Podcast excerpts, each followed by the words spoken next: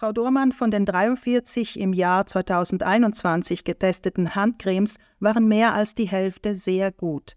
Dazu zählten auch preisgünstige Bio-Handcremes wie Alverde von DM oder Lavera. Was zeichnet die sehr guten Produkte aus?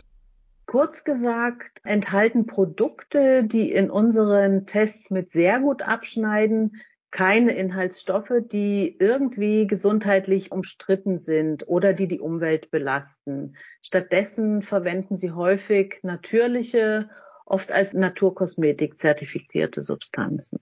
Es fällt erneut auf, wie schon beim aktuellen Test über Fußcremes, dass etliche Produkte von Konzernen wie Atrix von Bayersdorf, Dove von Unilever, Bepantol von Bayer und Neutrogena mit ungenügend abgeschnitten haben.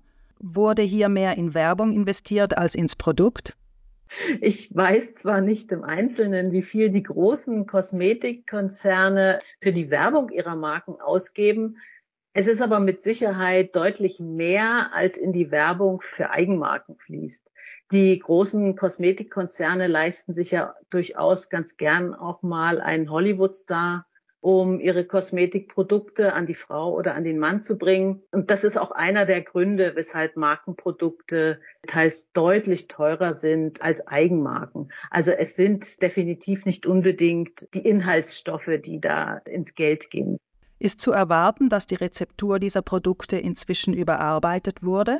Hm, da bin ich eher skeptisch. Unsere Tests von Kosmetik zeigen immer wieder, dass gerade bekannte Marken häufig an ihren Rezepturen festhalten. Die sind den Verbraucherinnen und Verbrauchern ja schließlich auch vertraut. Die Emulgatoren PEG und PEG-Derivate sind in der Naturkosmetik untersagt, weil sie nicht gut sind für die Haut.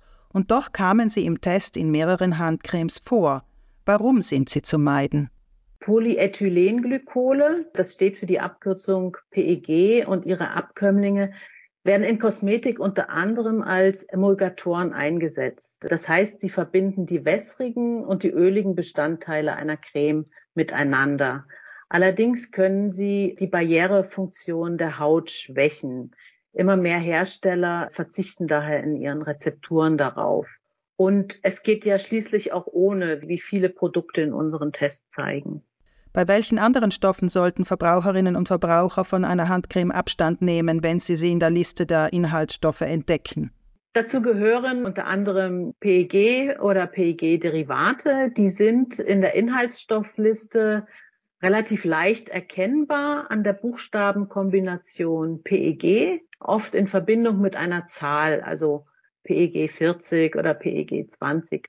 Außerdem sollte man auf Kosmetikprodukte mit Paraffin verzichten. Die erkennt man an Begriffen wie Paraffinum liquidum, Cera microcristallina oder Petrolatum. Was dagegen schwierig zu vermeiden ist, sind problematische künstliche Moschusdüfte, weil sie sich hinter dem Sammelbegriff Parfum verbergen und nicht im Einzelnen deklariert werden müssen.